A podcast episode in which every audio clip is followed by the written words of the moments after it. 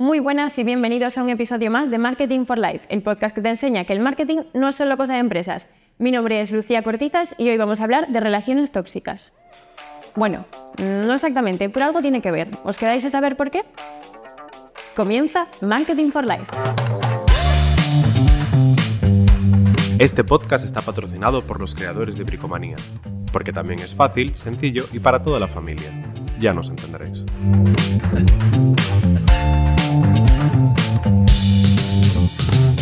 Pues entonces empezamos a meternos en materia porque hoy venimos a quitarnos la careta porque ya sabemos que a veces en esto del marketing no somos un poco de guays, ¿no? Como, eh, no, esto es lo que queremos, es enamorar al cliente, conectar con él, tal. Pero en realidad sabemos que el fin último es vender. Y punto. Aunque haya que enamorarlos antes para vender, ¿no? Pero el fin último es vender. Entonces, por supuesto, en esto de las ventas digitales, pues nos hemos traído a dos expertos uno de ellos es Javier Sández, CEO de BS Digital Group, un viejo conocido de, nuestro podcast, de Marketing for Life, no te ofendas por lo de viejo. y Alberto Torrón, que es el Head of Go to Market de Telefónica y además cofundador de, de todotaladros.com y de incremental.es. Nada más y nada menos que dos e-commerce muy particulares que ya nos contarás un poquito más de qué van. Bienvenidos. Muchas gracias. ¿Estáis, ¿Estáis, nerviosos? No. Tú, tú no, que tú ya... Que la otra vez, menos que la otra vez. Es que te da confianza, Alberto. Mm, y tú también. Al principio me acojonabas, ahora me, acojonas menos. vamos bien. vamos vale. Vamos a calentar con una pregunta fácil. Esto no tiene mucho que ver con el tema, pero eh, la curiosidad me, podía. Entonces, no sé si la cabeza de un, emprendedor digital funciona así a 200 por hora o cómo va la cosa, pero ¿con qué idea de negocio os habéis levantado hoy? Porque imagino que va un poco así, ¿no? ¿Salen como churros o...? ¿O la gente se piensa que salen como churros? No, no, no, no salen como churros ni de broma. Son cosas muy meditadas, luego le pones mucha intensidad, pero no. No, yo la última así muy, muy clara fue un día que viajaba yo solo en coche y paré para registrar un dominio en, mitad del camino de Madrid a La Coruña y ahí montamos incrementar. Pero fue una, eso sí fue una, una ida de olla porque venía yo rumiándolo durante semanas y de repente dije, no, pues hay que buscar un dominio que esté chulo y pensando, pensando, pues esto no puede ser exponencial, esto tiene que ser algo paso a paso y tal. ¿Y cómo lo hacemos paso a paso? Incremental. Venga, pues ya está, paré lo registré sobre... O sea que es verdad que la inspiración a veces llega así, este te alumbra como una aparición divina. La idea la teníamos, pero, pero nos faltaba el nombre y el nombre lo encontré. Si no tienes un plan de dominación mundial no eres nadie, o sea, tienes que partir de ese punto. ya no sabes tener la idea, ¿no? Que por encima tienes que tener pensado que sea escalable también. O sea, estás en la ducha, piensas la idea, piensas la idea, registras el dominio y luego piensas si es escalable. O sea, por supuestísimo que lo será. Ahí le viene en la carretera la inspiración, a ti te viene en la ducha. A mí la inspiración me viene en cualquier momento, en donde sea, en cualquier momento. Pero lo que te quiero decir es que ahora menos, ¿eh? Debe ser, por la edad, sí. No, son eh, épocas. Yo creo que las ideas, a ver, las ideas se tienen muchas, sobre todo cuando manejas un canal como este nuestro, ¿no? Canal digital, tío. Pues al final eh, hay muchos negocios que todavía están pendientes de adaptarse a ese canal y como muchas cosas que nosotros ya hacemos con clientes y, y con otras empresas del grupo, pues ah, eh, como lo manejas crece muy rápido. Vale, pero no todos los negocios los hacemos crecer así de rápido, sino esto sería un chollo estupendo, pero no, no, es tan fácil. es nuestro claim, o sea, lo llevamos un poco en la esencia. Yo te diría que detrás de la idea, que tengo muchas, me faltan personas, tío. Siempre digo, ¿y esto quién lo va a hacer? Porque nosotros llegamos a un límite, tío, y de ahí no podemos pasar. Entonces, uno de los graves problemas que hay para mí a día de hoy es quién va a hacer ese, o quién va a llevar a cabo esa idea o quién va a tener la misma pasión que tengo yo en pensar en esa idea y ese negocio, quién la va a llevar conmigo. Bueno, pero ahí eres bueno en trasladar un poco de esa pasión, hay que contagiar a la gente. un, enfoque así motivador. Puedes contagiar, pero luego hay que, no, hay mantener. hay que pasar el ADN para que el otro siga con esa pasión adelante. Pero en serio, eso es... El gen emprendedor se, se lleva adentro, ¿no? O sea, o lo tienes o no lo tienes. Yo creo que sí, que lo tienes que tener o no, o no lo tienes, no hay manera. Eh, ahora también te digo, si lo tienes eres un peligro a todos los niveles, porque no paras. Entonces, si la cabeza no te para, el problema es lo que dices, ¿sabes? Que no encuentras a las personas que te sigan el ritmo, porque um, la cabeza te vuela. Tú, ves, tú una tecnología y encuentras un caso de uso, y cuando tienes el caso de uso ves un negocio. Y dices, ah, pues esto lo vamos a hacer juntando esta pieza y esta otra, pero ¿quién lo hace? Claro, y, cómo lo hacemos? ¿Y cómo lo hacemos sin volvernos locos y arriesgar todo lo que tienes? ¿no? ¿Totaladros nace en qué año? Pues hace 13 años, 13, O 14. sea, hace 13 años emprender en e-commerce, eso sí que es una lección magistral de lo que es una idea, emprender y llevarla a cabo. Entonces, eh, hombre, Cuéntanos un poco cómo, cómo surge la idea del e-commerce de- solo de taladros, o sea, peleando contra grandes cadenas y contra Amazon. Pues por inconsciencia, normalmente. O sea, estos- estas cosas ocurren por- porque se juntan dos locos que lo ven claro. Te dijeron un no hay huevos o algo así. Más o menos. Eh, Tal cual. Eh, La cosa es que, eh, pues, eh, por hacer corto la historia más larga, ¿no? Pero el- yo tengo un muy buen amigo y socio desde hace un montón de años, Javier, que, que era un superdirectivo de banca. Y bueno, pues tenía, tenía la sensación de que lo iban a echar de su banco. Y tenía una afición. Y es que era un loco de las herramientas, un super friki de las herramientas. Entonces, Manolo y Benito, Reforma. yo digo que no hay nadie más peligroso para un negocio eh, consolidado que un aficionado, porque el tío aficionado le pone pasión. El equipo que decía Javi viene de alguien que lo ve muy claro y que dice, ahí voy, eh, se puede hacer. Esta gente no sabe venderme a mí. Si no me sabe vender a mí, seguramente haya muchos como yo que querríamos comprar de otra manera. Y él en aquel momento descubrió una manera en la que se vendía en Europa que no se vendía aquí. Es decir, aquí tú querías comprarte un taladro y tenías que comprar un paquetón entero lleno de cosas que te valían o no. Y él quería comprar exactamente las piezas que él quería, un despiece. Y no había despieces en España. Entonces encontró la manera de, de comprar sin tener tienda, más barato en Alemania de lo que se vendía en España y ganar dinero. Hizo un es- una prueba. en una época además que no, Que no vi no había nadie. Y o sea, lo, de comprar por internet sería... eh, Y, y él empezó para probando, valientes. probando Sí, idea- el- el- perdón, el, el- el- el gran valor para mí de todo Taladros, que son muchas cosas, eh, radica en la idea inicial, ¿no? que posiblemente haya tenido Javier como, dice el friki o persona que le encantan las herramientas, tío, cómo piensa en eh, lo que hoy llamamos las buyer persona, que van a ser las que después van a acabar comprando las herramientas, Eso. y cómo adapta el producto al consumidor. Pues importábamos desde cualquier lugar de Europa porque no nos vendían las marcas de taladros, no nos querían vender en España porque no teníamos una ferretería. Y 13 años después somos los Claro, porque que ya era algo tan intangible que generaría un poco de desconfianza. A lo mejor era como, "Y, ¿pero de, de qué vais? O sea, Entonces la cosa es, imagínate que tú vas a, hablar con las primeras marcas del mercado y les dices, oye, yo te quiero hacer un pedido de, no sé, 5.000, 6.000, 10.000 euros. Dicen, no, no te puedo vender porque no tienes una ferretería. Ya, pero no tengo ni voy a tener. Ya, pero es que yo solo vendo ferreterías. Bueno, pues me parece bien, pero yo voy a ser muy grande y tú no me quieres vender. Pues no te voy a vender. Y entonces, pues lo compro en Alemania, lo compro en Irlanda, lo compro en donde sea. En Escocia, en, en Reino Unido. Y les daba igual, les daba igual, les daba igual hasta que dejó de darles igual porque, porque de repente nos hicimos conocidos. Y entonces dijeron, bueno, ¿y si colaboramos? ¿Qué tal? Bueno, pues mm, bien. Y a partir de ahí, sí es verdad que tuvimos una época de crecimiento así con altos y bajos, sobre todo debido a la, a la trayectoria profesional de Javier en su banco, hasta que lo dejó. Y, y cuando ya se dedicó a tiempo completo a esto, pues el negocio fue creciendo y creció bastante pero creció realmente a lo bestia cuando vino la pandemia, porque la gente se volvió loca por hacer agujeros en sus casas. Entonces, en un año, con todo el mundo confinado, multiplicamos por cuatro las ventas. De... Claro, te iba a preguntar, esos e-commerce son muy de nicho al fin y al cabo, eso tienes que tener muy estudiado tu buyer persona, conocerlo muy bien para na, garantizarte, entre comillas, el éxito. Entonces, esa fase previa de, de estudio del buyer persona, eh, ¿cómo es? O sea, ¿sale natural o es un poco You? No sé si habéis visto la serie, no sé si habéis visto la serie de You, pero es un poco, que se hizo antes. es un poco acosador. Eso, eh, entiendo que lanzaron el, el proyecto, tío, así, paf. Y después vino alguien y les dijo, la Bayer persona, ah, coño, lo que estudiamos eso, de aquí le vendemos el, el, el pack con el taladro y todo el rollo. Que eso es posterior, entiendo. Y ellos lo que hicieron de puta madre fue bueno, lo mismo, adaptar un producto a un consumidor que es algo muy antiguo, eh, meterlo sobre una tienda que te puede vender en cualquier parte del mundo.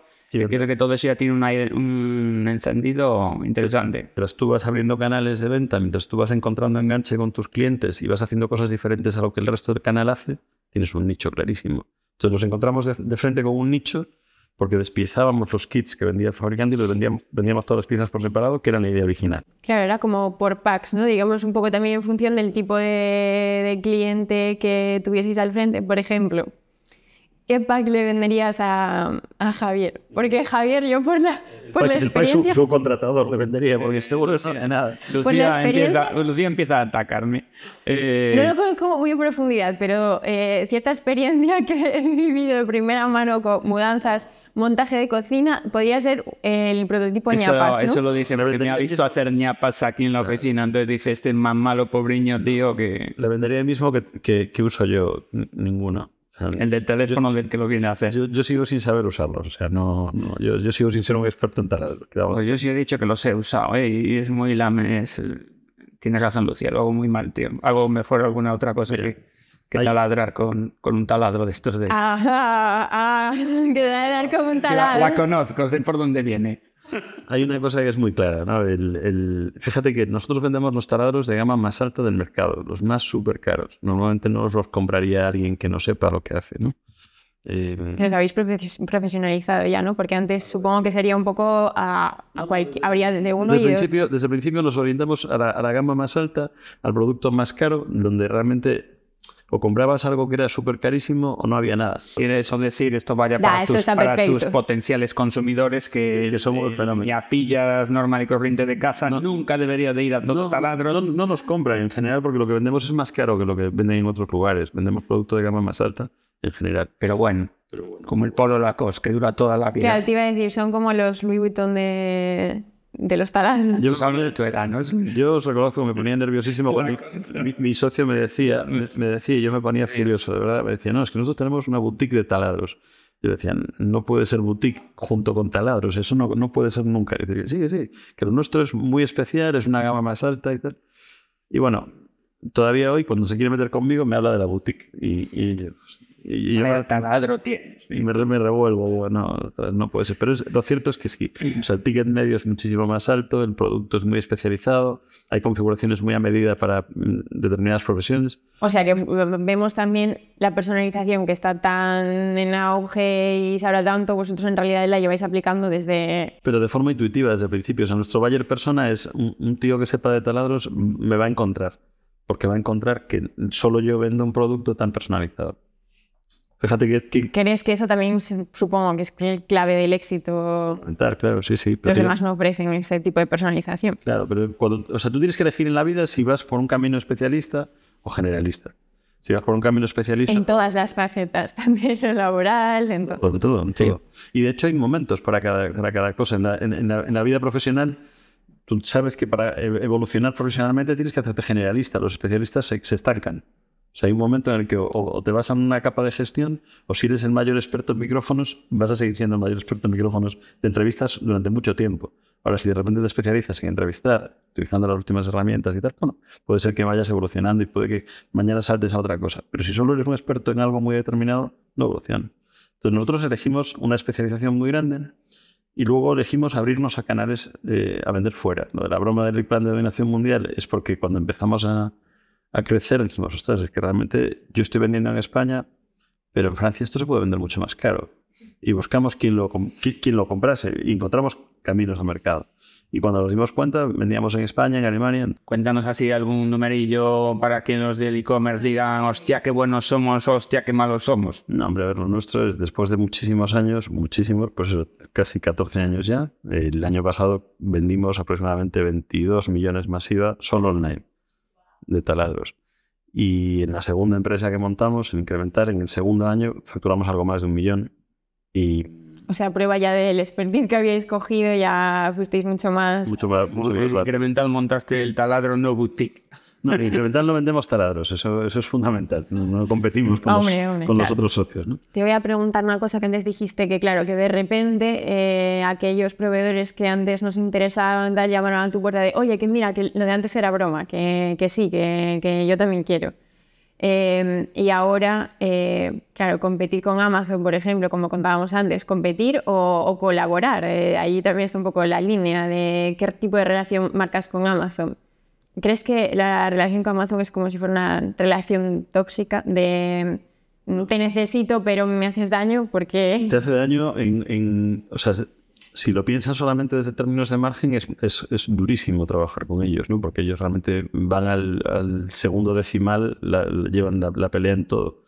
Pero si lo piensas desde un punto de vista virtuoso, es decir, si, si eres capaz de sobrevivir a eso, estás preparado para hacer casi cualquier cosa. Porque es verdad que la exigencia en cuanto a calidad, en cuanto a los formatos de la entrega, la atención postventa, todo eso es tan duro, tan duro, que si aguantas eso, después tu canal es muy potente también. De hecho, a base de trabajar con Amazon y, y sufrirlos muchísimo, nos hemos especializado y nuestra tienda vende mucho más. Yo estaba pensando en, como soy emprendedor, estaba pensando en cómo competir contigo en todo taladro sin creme.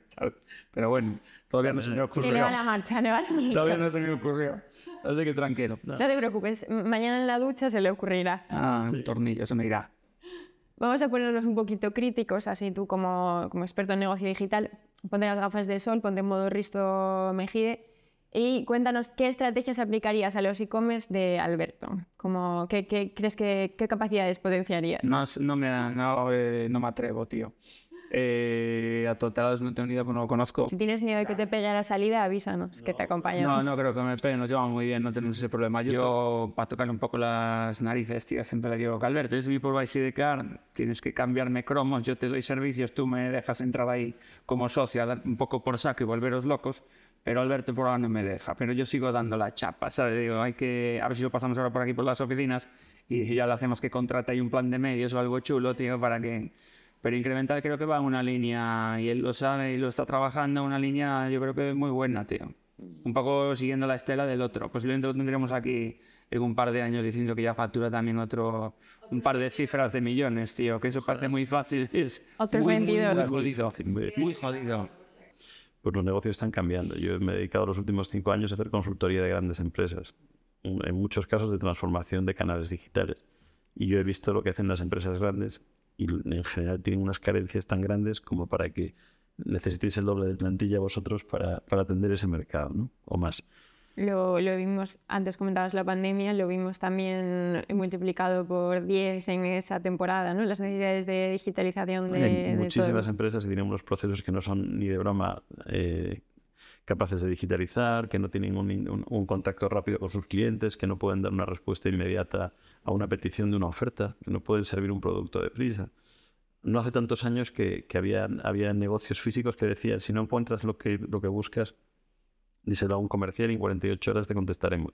Nadie tiene 48 horas para esperar. Amazon está entregando en el centro de Madrid, donde yo vivo, en una hora. En una hora. Y las tiendas de proximidad entregan en 15 minutos. Entonces, realmente nadie está para esperar dos días por ti, ni por tus comerciales. O espabilas o estás muerto. Qué presión. Claro, entonces, si tú eres capaz de, de, de montar algo que sea capaz de sostener procesos de negocio muy rápidos, que, que además tus clientes valoran muy bien, seguramente seas muy escalable. Si no, si tienes que hacer el camino hacia atrás, pues ya que has abierto tú esa veda desde, desde Telefónica, desde el proyecto que, que, lideras ahora, ¿qué es lo que hacéis exactamente por las empresas en ese sentido? ¿no? Porque estáis una herramienta. Desde hace 15 días y, y, y 15 días, eh, pues ocupo un puesto de gerente de desarrollo de negocio de un proyecto que se llama Open Gateway de Telefónica. Y el Open Gateway es una iniciativa que se anunció hace unos meses en, en el Mobile World Congress en Barcelona de eh, apertura de el, los negocios de las telco a nivel global a través de APIs, para que los desarrolladores activen y desactiven servicios sin hablar con nadie. Simplemente damos unas claves y facturamos servicios igual que lo hacen los, los proveedores de cloud. O sea, es como abrirles vuestra tecnología, por así decirlo, de democratizarla en parte, para que ellos eh, se lo guisen y se lo coman. Y paguen por ello. Entonces, yo tengo ahora mismo cuatro clientes principales que son Telefónica España, Telefónica Brasil, Telefónica Reino Unido y Telefónica Alemania. Y tengo eh, cuatro hiperescalares habilitadores que son Google, Amazon, eh, Make, eh, Facebook nada más y, Microsoft. Que lo que vamos a hacer es que conectar las redes de los cuatro países con esos cuatro hiperescalares y a partir de ahí que los desarrolladores, los integradores, lo, las empresas de publicidad o las empresas de seguridad puedan activar y desactivar servicios bajo demanda sin hablar con nadie y pagar por lo que usan.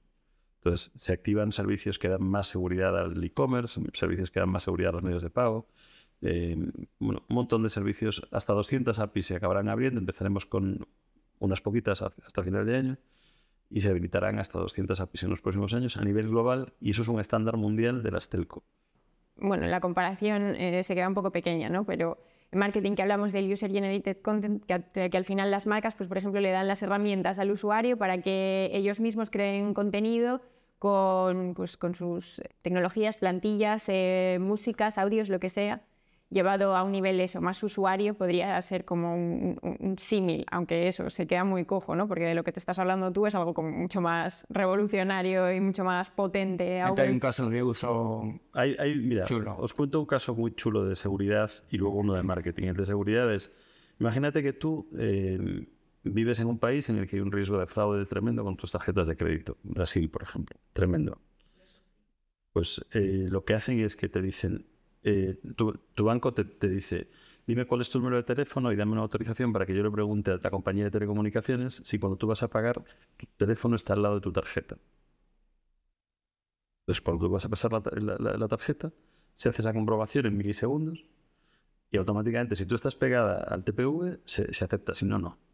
Lo que se está haciendo, que es, tremendamente llamativo, es que Orange, Vodafone y Telefónica han montado una, una sociedad para explotar lo que se llama el Telco ID. El Telco ID es como una super cookie en la que alguien que tiene un patrón clarísimo de tus hábitos te va a dar las herramientas para que compartas o no compartas ese patrón tuyo con posibles empresas de publicidad o compradores o cosas así. Aquí se ha montado todo un marco eh, súper seguro y escalable para que tú digas, no, no quiero compartir mis datos, me lo invento, con empresas de transporte, no, me, o con empresas de, no sé, O sea, que el poder está en el usuario, digamos, que... El usuario va a poder decir, quiero que sí compartas con las charcuterías porque soy un loco del jamón ibérico. Ah, bueno, pues muy bien. Recibirás información de ese estilo, pero, pero a su vez el que esté comprando publicidad tendrá un perfil finísimo. Hiperpersonalización. De, de que tú eres una persona que está interesada en eso y además lo has manifestado activamente.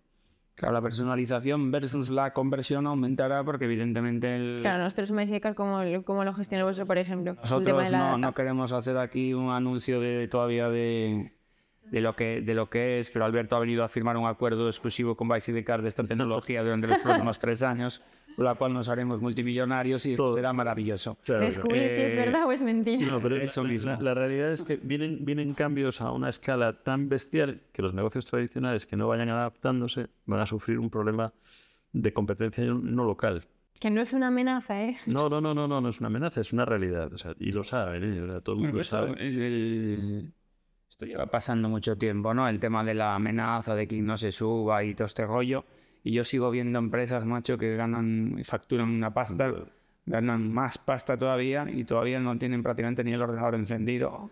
Como he visto el otro día una, en una asesoría, como daban de alta mi nombre como propietario de una vivienda, ¿no? Y era como todavía con el papel, el boli, la firma, ni siquiera lo metieron en una base de datos, o sea, es como muy curioso y que esos negocios al final sigan creciendo y sigan facturando. A mí me llama la atención, ¿eh? Bueno, todo el mundo te va avisando, cuidado, cuidado. Pero llegará, llegará. Y cuando llegue será producto, será una cosa muy, muy, muy bestia. Hablas mucho de tecnología, ¿no? Y ahora mismo la tecnología casi que está más en el foco, o bueno, igual desde mi perspectiva, es la inteligencia artificial. Todo el mundo habla de inteligencia artificial, pues eh, lo más reciente, ChatGPT, pero bueno, lo más reciente no, ya, ni es lo más reciente. Bueno, uno de las últimas de las últimas estrellas de la tecnología de la inteligencia artificial. ¿Cómo le aplicáis vosotros? Eh, supongo que con todo lo que nos cuentas hay. Lo usamos, para los contenidos, para, los contenidos de los anuncios en internet, porque tenemos que hacerlos distintos a la competencia. Los hacemos distintos a la competencia y en algunos casos. ¿Vuestra propia tecnología o usando, pues, por ejemplo, herramientas como Facebook Ads y tal, tienen ya su Google Ads? No, usamos nuestra, nuestra propia tecnología para hacer los artículos, las descripciones de los artículos.